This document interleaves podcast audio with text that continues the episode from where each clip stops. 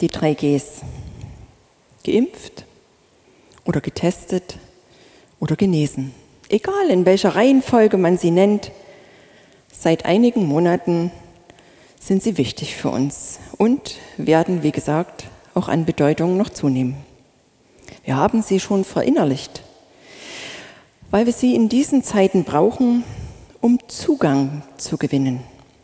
Zugang zu Orten, die uns sonst verschlossen bleiben würden. Getestet, genesen, geimpft. So sind wir geschützt und können uns wieder auf ein entspannteres Leben einstellen. Im Gegensatz zu anderen Bundesländern oder auch anderen Ländern haben wir in Sachsen ja gerade schon ein bisschen mehr Freiheit, zumindest beim Einkaufen, was die Maskenpflicht betrifft. Aber fragil bleibt das Ganze und es kann auch ganz schnell wieder anders werden. In Österreich geht es ohne die 3Gs überhaupt nicht und auch nicht ohne FFP2. Und eigenartigerweise, wir haben niemanden erlebt, der schimpft. Jeder war sich seiner gesellschaftlichen Verantwortung bewusst und trug ohne Murren und ohne negativen Kommentar seine Maske, zückte sein Telefon, um kommentarlos eins dieser drei Gs nachzuweisen. Für uns heute hier im Gottesdienst soll es auch um drei Gs gehen. Und der Christian war so lieb und hat uns den Predigtext aus Epheser 2, die Verse 4 bis 10 schon vorgelesen und da stecken sie drin. Die drei Gs. Gerettet aus Gnade, gemeinsam mit Christus und geschaffen in Christus zu guten Werken. Es ist nicht einfach und erst recht nicht in diesen Zeiten in Einheit zu leben oder eine Einheit zu bleiben oder eine Einheit zu werden. Corona hat Menschen und Beziehungen, ganze Familien auseinanderdividiert, aber auch Gemeinden. Du bist nicht so, wie ich das mein, du bist so anders, ihr seid nicht wie wir und doch ganz anders. Dort ist es anders, dort ist es schöner, da fühle ich mich gerade wohler. Und doch verbindet uns eins, Jesus Christus. Diese Einheit soll aber eben nicht nur beschrieben werden, sondern sie soll gelebt werden. Das gelingt uns oft eben nur schwer. Ich empfinde es persönlich als Geschenk, dass ich in so vielen unterschiedlichen Gemeinden Dienst tun darf. Und es ist schön zu erleben, wie viel Herzblut dort in jeder Gemeinde ist und wie Jesus Christus der Mittelpunkt sein soll. Und doch ist jede Gemeinde unterschiedlich, wertvoll, wichtig. Was für ein Geschenk. Man müsste meinen, jeder findet seinen Platz in einer Gemeinde. Und doch gibt es Momente, da fühlen sich Menschen in einer Gemeinde plötzlich nicht mehr dazugehörig, ausgegrenzt, obwohl es sicherlich ganz anders gemeint und gewollt ist. Jeder mit seiner Geschichte, seinen Vorlieben, seinen Problemen. Es kann nur miteinander gehen, wenn es von allen Seiten Kompromisse gibt. Und wenn der Mittelpunkt Jesus Christus ist, sollte es alles andere eigentlich seinen richtigen Stellenwert finden.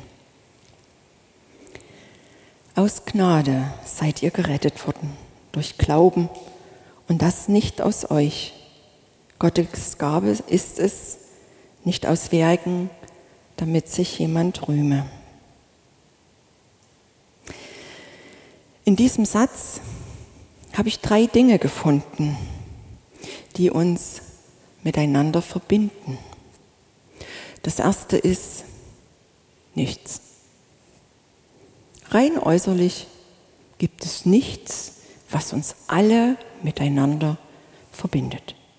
Es gibt immer Dinge, die wir mit Einzelnen gemeinsam haben. Wir wohnen vielleicht im selben Ort, wir haben das gleiche Geschlecht, wir fahren dieselbe Automarke, haben gleiche Hobbys, oder haben schon, etwa, haben schon einmal etwas gemeinsam erlebt. Aber vielmehr verbindet uns eben auch nichts. Und doch stimmt das so nicht.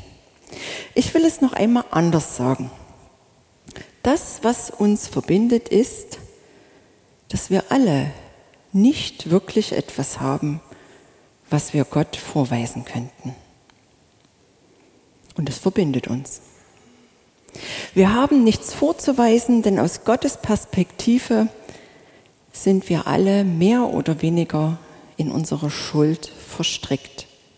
Jeden Tag neu und sind nicht in der Lage, wirklich daran etwas zu verändern. Das nächste Fettnäpfchen steht für uns alle schon bereit. Dreimal steht dieses Nix, äh, Nichts auch im eben gelesenen Vers. Nicht aus euch, nicht aus Werken, nicht, dass sich jemand rühme. Dieses Nichts oder diese Nichts verbinden uns. Und Paulus schreibt es in seinen Briefen ganz radikal. Wir waren tot in den Sünden und alle haben gesündigt und die Herrlichkeit verloren, die Gott ihnen zugedacht hatte. Was uns verbindet ist, dass wir Gott nicht wirklich etwas vorweisen können. Und wenn wir sagen und singen, ich gebe dir mein Leben und was mich bewegt, dann sind es nicht meine glänzenden Gaben, sondern es sind meine durcheinander gekommenen Gedanken, meine Schuld, meine Verletzungen, ja, ein Haufen Scherben. Und diese Tatsache schmeckt uns Menschen gar nicht.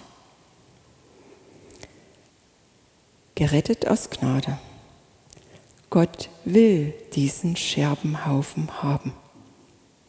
Das ist nicht unsere Idee und auch nicht unser Verdienst. Mit Jesus und durch Jesus dürfen wir leben. Nicht meine Leistung zählt, nicht wie lange ich irgendwo mithalten kann, nicht ob ich den Menschen genüge oder auch mir selbst. Gottes Gnade ist es. Jeder Tag ist ein Geschenk und jeder Atemzug eine Gabe. Ich, du bist ihm wertvoll, wichtig und kostbar und das Ganze bedingungslos. Ihm müssen wir unsere Herzen und unsere leeren Hände anvertrauen. Wer krampfhaft irgendwie an irgendwas festhält, kann nur schwer die Liebe Gottes ergreifen. Wer in seiner Hand schon das eigene, die Selbstgefälligkeit, die Selbstverwirklichung hält, ja, der wird irgendwann mit leeren Händen dastehen und nichts mehr finden, wo er noch greifen kann. Gottes Liebe bleibt aber auch dann noch für uns greifbar. Und diese Tatsache leuchtet durch, wenn Paulus schreibt, die wir tot waren in den Sünden. Von meinem Tod kann ich nicht in der Vergangenheit sprechen und auch nicht in der Gegenwart, sondern nur in der Zukunft. Und auch das verbindet uns untereinander. Wir waren tot, aber jetzt leben wir, weil wir neu geworden sind, neu geboren, aus Gnade sind wir gerettet. Und eine zweite Sache verbindet uns miteinander. Es ist uns alles geschenkt. Gottes Gabe ist es. Und das gilt für alle Bereiche unseres Lebens. Auch, dass wir jetzt hier miteinander Gottesdienst feiern können. Gottes Gabe ist, dass jeder einen Platz zum Wohnen hat. Gottes Gabe ist, dass wir die Kraft haben, für uns zu sorgen und für andere, die unserer Sorge bedürfen. Die Gemeinde, die wir besuchen dürfen, ist ein Gottesgeschenk. Die Stimme, die Ohren, die Musik, das Mitgefühl, die Gesundheit, alles Gottes Geschenke, seine Gnade eben. Gnade bedeutet wörtlich herabneigen. Fühlt sich das gut an? Gnade hat doch dann nur einer nötig, der selbst nicht mehr kann. Einer, der ganz unten ist. Jemand hat mal gesagt, Gnade ist wie Wasser. Sie sucht sich immer die tiefste Stelle. Ja, Wasser sammelt sich immer ganz unten. Deshalb ist da bei jedem guten Waschbecken auch der Abfluss. Gott sucht uns genau da, weil wir eben nichts haben. Aber wo Gnade ist, füllt sie dann auch alles aus, in der ganzen Fülle, nicht tröpfchenweise oder häppchenweise. Gottes Gnade will in die Tiefen unseres Lebens und will unseren Mangel ausfüllen. Wo Sünde ist, kann dann Vergebung passieren. Wo kein Mut mehr ist, kann neue Kraft geschenkt werden. Und wo kein Licht ist, strahlt Gnade mit ihrer Hoffnung hinein. Und das verbindet uns miteinander. Wir haben es nicht verdient. Wir haben nichts zu hoffen. Aber wir dürfen mit Gott leben. Er, der unser Leben in seiner Hand hält. Dein Leben, mein Leben. Und diese Hand ist so viel größer als mein ganzes Verstehen und voller Zärtlichkeit und Liebe.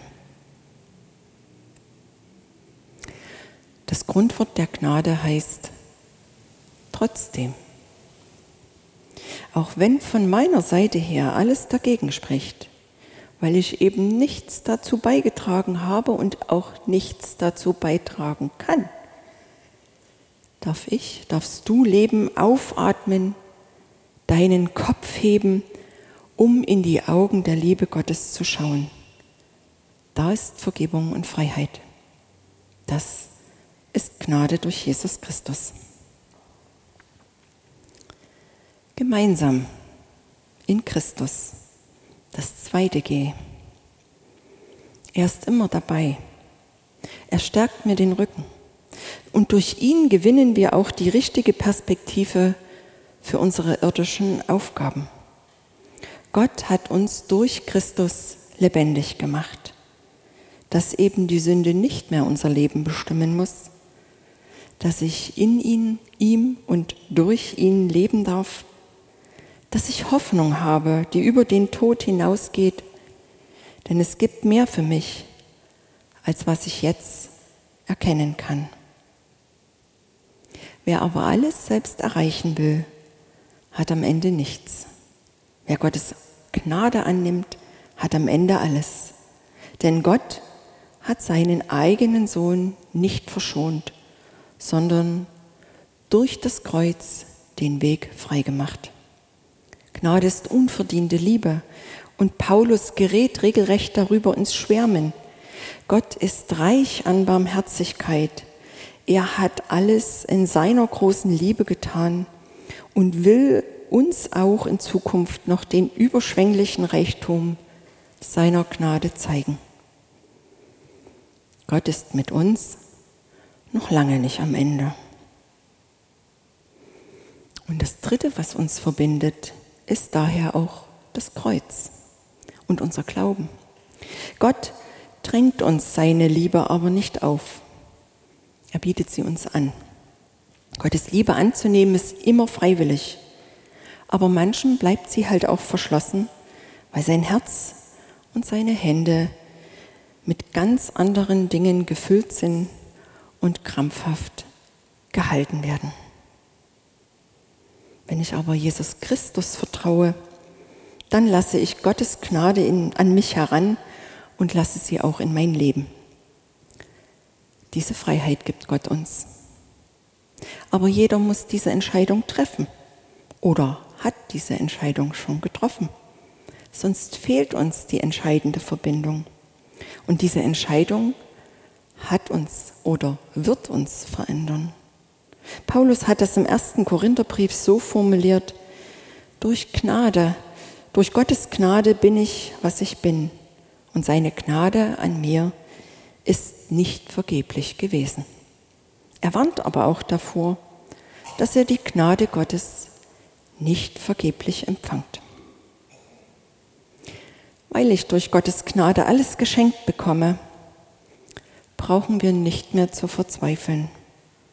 Aber wir sollen es auch nicht für uns behalten, sondern wir sollen das Gute, was in unser Leben hineingelegt ist, auch an andere weitergeben. Denn, und da sind wir beim dritten G, wir sind geschaffen in Christus zu guten Werken. Und diese guten Werke bestehen darin, dass wir gemeinsam Gott loben und seine Gnade, denn dazu sind wir bestimmt, dass wir die Menschen dienen und sie zum Glauben einladen, dass wir in der Liebe Gottes leben und Zeugnis geben mit unserem Leben und auch mit unserem Reden. Und dass wir nach Gemeinsamkeiten suchen, nach dem, was uns verbindet. Als Einheit Gott zu loben, trotz aller Unterschiede, das ist unsere Aufgabe. Denn keiner steht über dem anderen und hat irgendeinen Grund, auf jemanden anders herabzuschauen. Niemand ist näher beim Herrn. Aber gemeinsam Gott zu dienen, ist das, was uns verbinden soll. Uns verbindet nichts und doch alles. Daher loben wir ihn gemeinsam für seine Gnade und dienen ihm von ganzem Herzen, auf dass wir in dieser Welt mit unserem Leben auf Christus verweisen.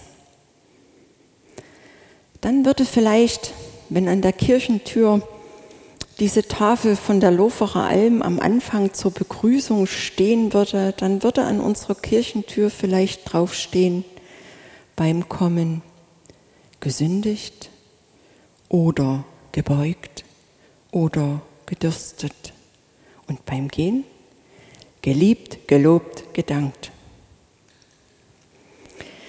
Gerettet aus Gnade, gemeinsam mit Christus und geschaffen in Christus zu guten Werken. Das sind die drei Gs, die uns begleiten sollen.